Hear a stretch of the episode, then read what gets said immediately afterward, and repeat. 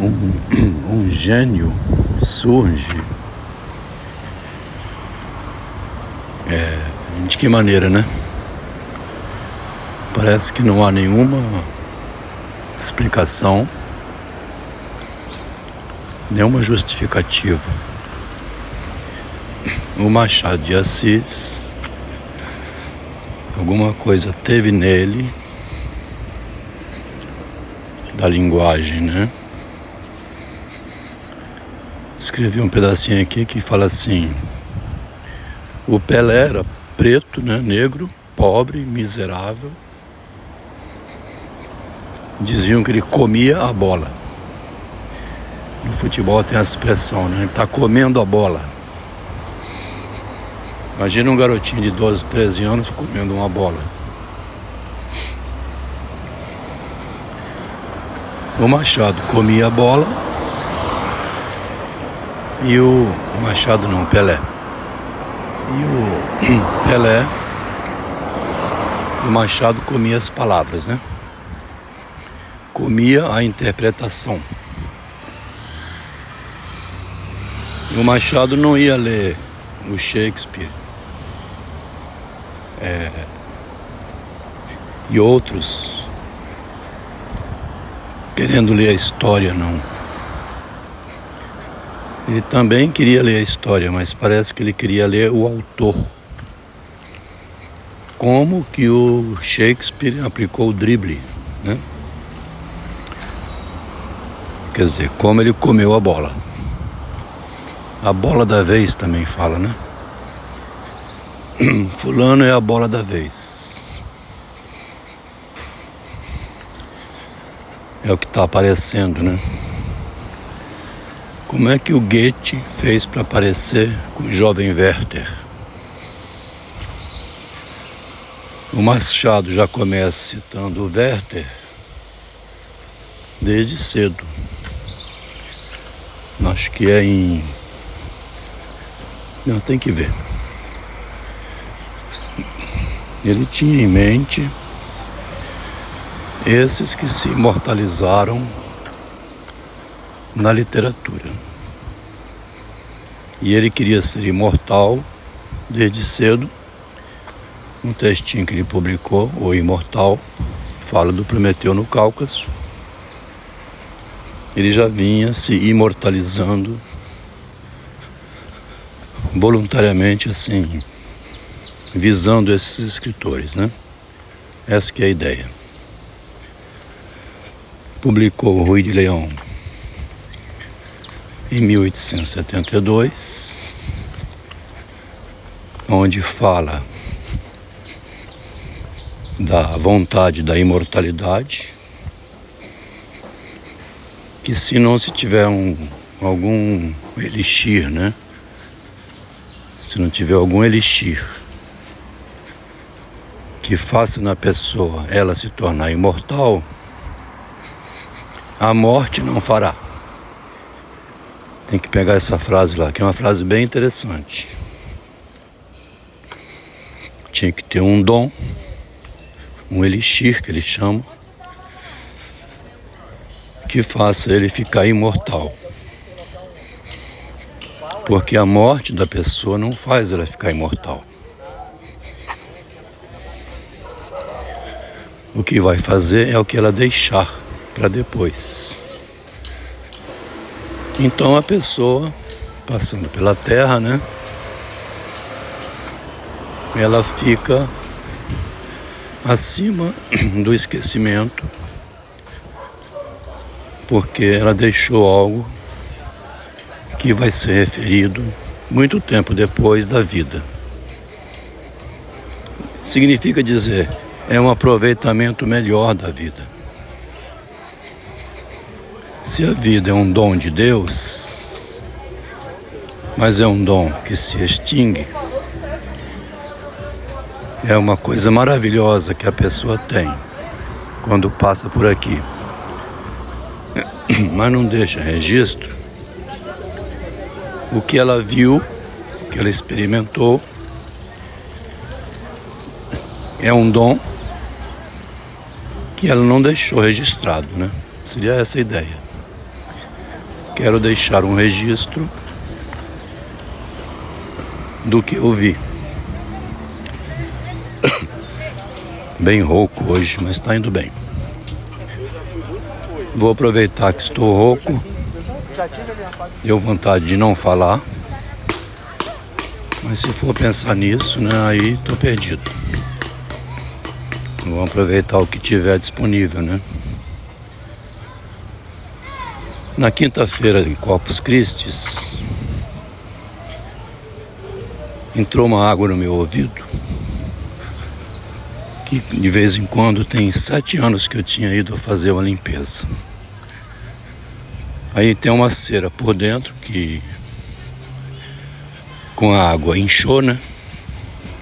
Obstruiu, dá aquela sensação horrível de surdez um obstáculo dentro do ouvido. Eu tinha ido em 2016, 2017, é, no otorrino. Aí na sexta, que era uma sexta-feira imprensada entre dois feriados, né? Sábado e quinta, que era Corpus Christi. Cheguei no consultório do médico. O Dr. Fred faleceu. Dr. Fred faleceu. Aí me, me disseram. Era um homem de quase 60 anos, um excelente otorrino boliviano, muito bom. Excelente pessoa, conversador, me deu diversas orientações. Rapaz, você faz muita cera no seu ouvido, de dois em dois anos é recomendável você vir aqui para tirar um pouquinho, limpar sempre, tá? Evita cotonete. Cotonete empurra a sujeira para dentro. Obstrui fica pior ainda. Pode ficar surdo. Dois, dois anos, uma limpeza fica bom demais.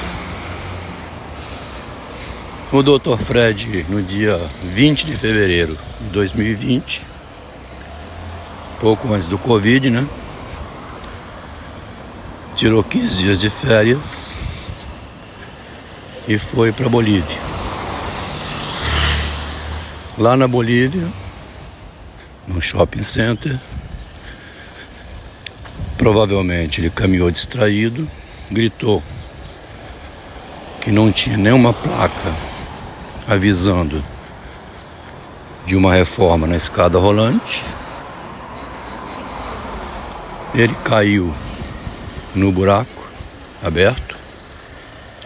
Diz a esposa dele que a perna direita moeu um pedaço do quadril, ia moendo aquela máquina giratória, né?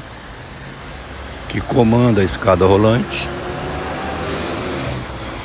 Um buraco redondo, ele caiu lá dentro, estava moendo tudo. Socorreram ele a tempo, mas não deu duas horas de vida não.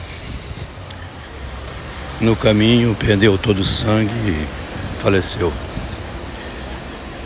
O homem foi passar 15 dias na Bolívia, terra dele. 22 de março, de fevereiro, no início de março, a morte súbita. A esposa toca o negócio. Ela assumiu no lugar do marido, contratou um otorrino, uma otorrina, uma mulher, a minha consulta foi feita ontem. Tirou um monte de cera do meu ouvido. Agora o Fred é um desses homens, né? Passou por aqui, morreu, não deixou nada escrito. Como ele fez, que garotinho ele era, que rapazinho ele foi, como ele foi trapaceando para vencer na vida, como ele foi girando aqui e ali. Tem uma filha agora terminando medicina na parte de nariz também, assim, de vias aéreas superiores. E deverá voltar e assumir o consultório do pai com uma clientela enorme. Né? A dona Rosa, que é a esposa dele, que está tocando a, a clínica, uns 60 anos por aí, é, tem um negócio que foi aberto pelo marido, que bancou o custo de medicina da filha, deu, deu um direcionamento na vida do casal, né? E morreu assim. Então, se a gente volta lá no Machado, né? Pensando na imortalidade, na experiência que ele deixou escrita, né? Pela linguagem. A bola dele é a linguagem, né? A bola do Dr. Fred, não sei qual é não. Era ser um bom médico, né? Mas assim como eu fui um bom engenheiro e um bom pai, e saí de um casamento essa qualificação de psicótico, me interessou a minha genialidade, né? A minha genialidade. Queria morrer com essa separação e com esse nome de psicótico. Essa genialidade foi, se já existia antes, né? Foi ainda mais despertada. Porque a genialidade também do Machado de Assis foi ainda mais despertada quando Silvio Romero quis destruir, dizendo da origem dele. Ele era, com essa visão que ele escreve na literatura dele, ele era assim, porque morava entre pretinhos, a origem de garçom ali, né? Lavador de carro, essa gente esperta de rua, né? Ele era um desses, tipo, né? Na época, né? O Morro do Livramento. E ele, pelo dom da palavra, né? Como era o Pelé, uma percepção incrível, né? Da realidade. Ele deixou um legado escrito. Porque o Pelé não consegue transmitir a bola, né? O Messi também não. O Guga não consegue. Eles tentam fazer escolinha, né? O Guga até criou uma escola de tênis que pretenderia ensinar a ser Guga. Ninguém vai aprender a ser Guga, né? A pessoa tem um dom. Mas com a linguagem é possível, né? A linguagem é diferente de um dom assim como bola, piano, culinária, aquela coisa somente prática. A linguagem também é teoria, né? A linguagem é um exercício da palavra. Tem a prática da escrita, que pouca gente faz, né? E eu comecei a fazer a prática da escrita em 2015, veja só se pode. Aquele homem melancólico, né? Trabalhador, quieto, mudo, fechado, bruto às vezes, de muito poucas palavras, mas inteligentíssimo, né? Começou em 2016, com 58 anos de idade. Tá vendo? Era um dom adormecido, né? A inteligência existiu, mas a inteligência passada à linguagem não existia. Tinha vergonha, repressão. Eu estou deixando o meu legado, né? Minha literatura escrita de como eu não tive medo. Escrevi até um texto provocativo dizendo: se o homem tiver medo da mulher, a humanidade acaba.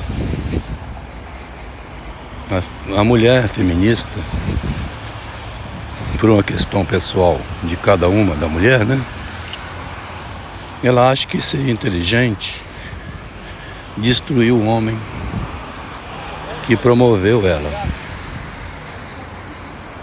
Aquele que promoveu, que deu a ela família. Minha mãe queria destruir meu pai. Deu oito filhos, ela ainda falava com orgulho. Se não fosse ele, não tinha vindo da roça. Oito filhos que fizeram faculdade, seis fizeram faculdade UFES, dois fizeram escola técnica. Ela dizia também: não perdi nenhum. Não perdeu nenhum porque tinha um marido que dava uma direção forte guerreiros, oito filhos guerreiros, igual o pai. Mas ela não abandonou, nem foi embora, largou não, aguentou ali, falava mal dele, mas também falava bem, sabia dar o peso e a medida certa, né? Não deve ser fácil aguentar um homem bruto, alcoólatra, né? bravo, violento, estúpido, não deve ser fácil. Mas ela aguentou. Ele quis ir embora de casa, mas voltou. Não deixou nada escrito. Mas deixou um filho corajoso. Meus próprios irmãos todos dizendo: rapaz, abafa tudo não fala nada, fica quieto. Vai ser pior ainda para você. Me afastei de todos os meus irmãos. Um até mandou uma mensagem ontem. Vamos fazer um churrasco domingo, conto com sua presença. É claro que eu não irei, porque, primeiro, acaba falando mal da esposa, falando isso, aquilo da família. Vem aquela conversa vazia, é rapaz, tem que olhar para frente. A vida recomeça, a fila anda.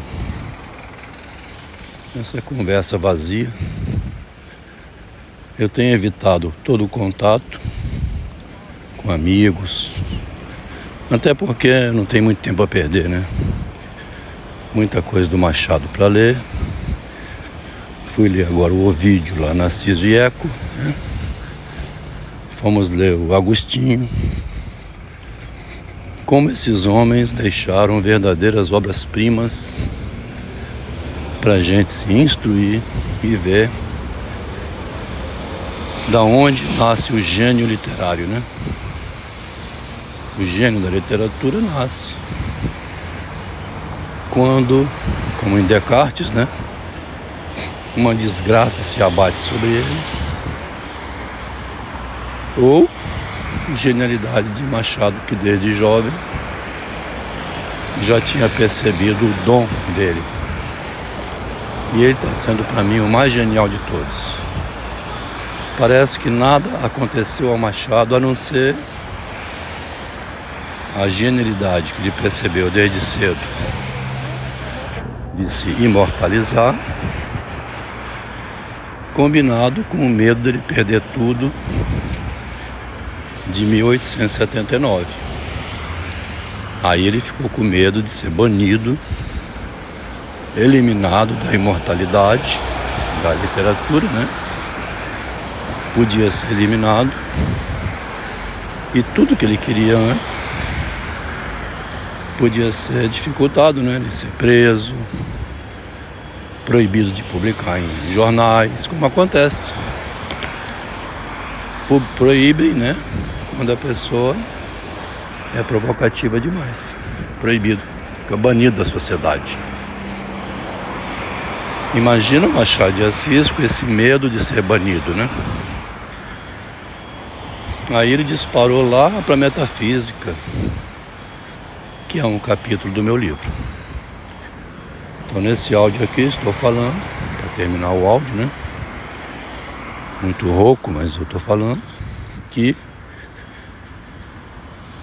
já tinha no Machado essa frase que aparece em Rui de Leão, o primeiro que fala de é, homeopatia, já tinha a palavra homeopatia desde 64. Que a mulher tentando destruir o, o, o doutor, né?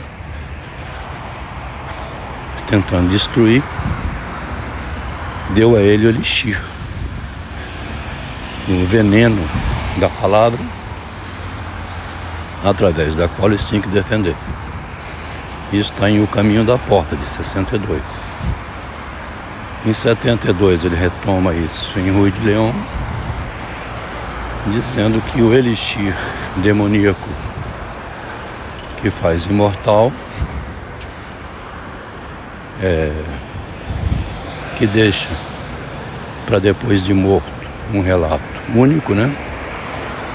Esse elixir é a própria linguagem que ele usa. Porque se não deixar nada escrito, não existirá vida após a morte. Os nossos tataravós, né? Parentes infantis que morreram, ninguém lembra nem o nome deles. Então, Rui de Leão é relançado em 1882, agora no enfoque do acontecimento de Silvio Romero. De novo ele fala da homeopatia, o semelhante tratando o semelhante. É tão interessante essa frase, né? Como que o semelhante trata o semelhante? Já pensou? Que frase curiosa. A homeopatia é o semelhante tratando um semelhante. Como é que minha semelhante me tratou, né? Depois de alcançado o poder, como que o semelhante tratou o semelhante? Olha só a pergunta. Olha onde que vai terminar esse áudio.